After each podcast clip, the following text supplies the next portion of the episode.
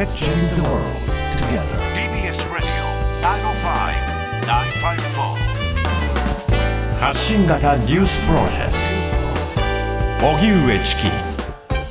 セッション関東大震災から100年。政府は首都直下地震を想定した防災訓練およそ10万5千人の死者・行方不明者を出した関東大震災の発生から今日100年を迎え政府は首都直下地震を想定した防災の日の訓練を実施しました。防災訓練は東京23区を震源とするマグニチュード7.3の首都直下地震が発生したという想定で行われ防災服姿の岸田総理や閣僚らが徒歩で官邸に集まり緊急災害対策本部会議の運営訓練に臨みました。一方東京都慰霊堂では大法要が営まれ遺族らおよそ130人が参列しました。小池百合子知事は出席せず中村副知事が追悼の辞を代読。また震災後に広がったデマにより虐殺された朝鮮人犠牲者の追悼式も行われました。61年ぶりのストが明け西武池袋本店営業再開。ストライキにより昨日閉館していた西武池袋本店は今日営業を再開。すべての売り場を通常通り開きました。親会社のセブンアイ・ホールディングスは今日アメリカの投資ファンドにそごう・西武を売却したと発表しました。セブンアイ・ホールディングスの伊坂隆一社長はそごう・西武の売却についてこのままだと地盤沈下して最終的に雇用が守れなくなると売却の狙いを強調。また伊坂社長はそごう・西武について2006年に私どものグループに入っていただいて、残念ながら私たちの経営資源では成長させることができなかったと反省も口にしました。セブンアイはそごう・西武を買収し、百貨店事業に乗り出しましたが、売り上げは伸びず、貯金は4年連続で最終赤字に陥っているほか、買収時、全国に28あった店舗数は12まで減少しています。熱海市土石流災害の警戒区域解除。おととし7月に静岡県熱海市で発生した土石流災害によって立ち入り禁止となっていた警戒区域が今日およそ2年2ヶ月ぶりに解除されました。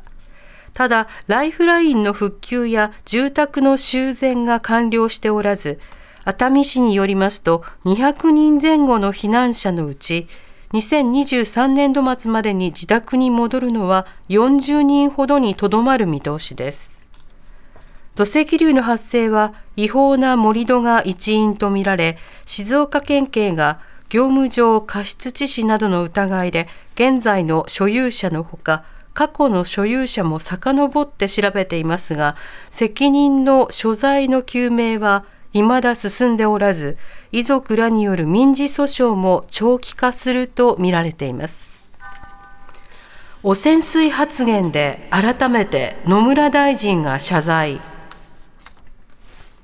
東京電力福島第一原発の放射性物質トリチウムを含むアルプス処理水を野村農水大臣が汚染水と発言し与野党などで波紋が広がっている問題野村大臣は今日の会見でも福島の皆様をはじめ関係者の皆様に不快な思いをさせて申し訳なかったと改めて謝罪しました。昨日官邸を訪れた野村農水大臣は記者団に対して福島第一原発の処理水を汚染水と発言。この表現は海洋放出に反対する中国が使っています。松野官房長官は言い間違いとはいえ発言があったことは遺憾で改めて緊張感を持って水産事業者に寄り添った対策の実施に万全を尽くしてほしいと述べました。一方、立憲民主党の泉代表は自覚が足りないと言われても仕方がないと批判しています。来週8日にはアルプス処理水をめぐる国会閉会中審査が行われます。ゼレンスキー大統領がドローン攻撃関与を示唆。ウクライナのゼレンスキー大統領は国産の兵器が700キロ先の目標に命中したと述べ、ロシア北西部へのドローン攻撃についてウクライナ側の関与を示唆しました。先月30日ロシアの6つの州にドローン攻撃があり輸送機4機が損傷。プーチン政権によるウクライナ侵攻開始以降最大規模のドローン攻撃とみられています。また、ゼレンスキー氏は侵攻によって現在、戒厳令が敷かれ、選挙の実施が禁止されている中で、もし来年3月に予定通り大統領選挙が行われた場合は、出馬する意向を表明しました。東北大学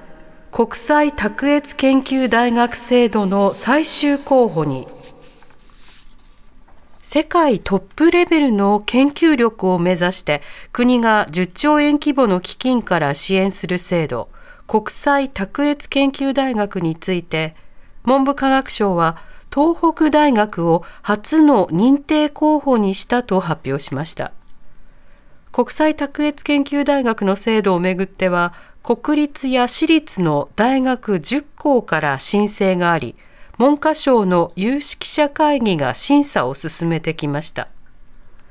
東北大学を選出した理由については若手の研究者が自由に挑戦できる機会拡大のための明確な計画が示されていることなどが高く評価されたということです。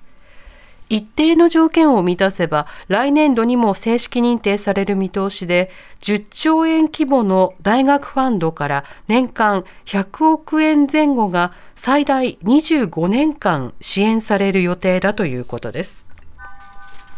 おしまいに株価と為替の動きです。今日の東京株式市場日経平均株価、昨日に比べ91円ほど高い。32,710円62銭で取引を終えました。一方、東京外国為替市場円相場午後4時現在、1ドル145円54銭から57銭で取引されています。TBS ラジオ TBS ラジオ荻上チキ荻上チキセッシ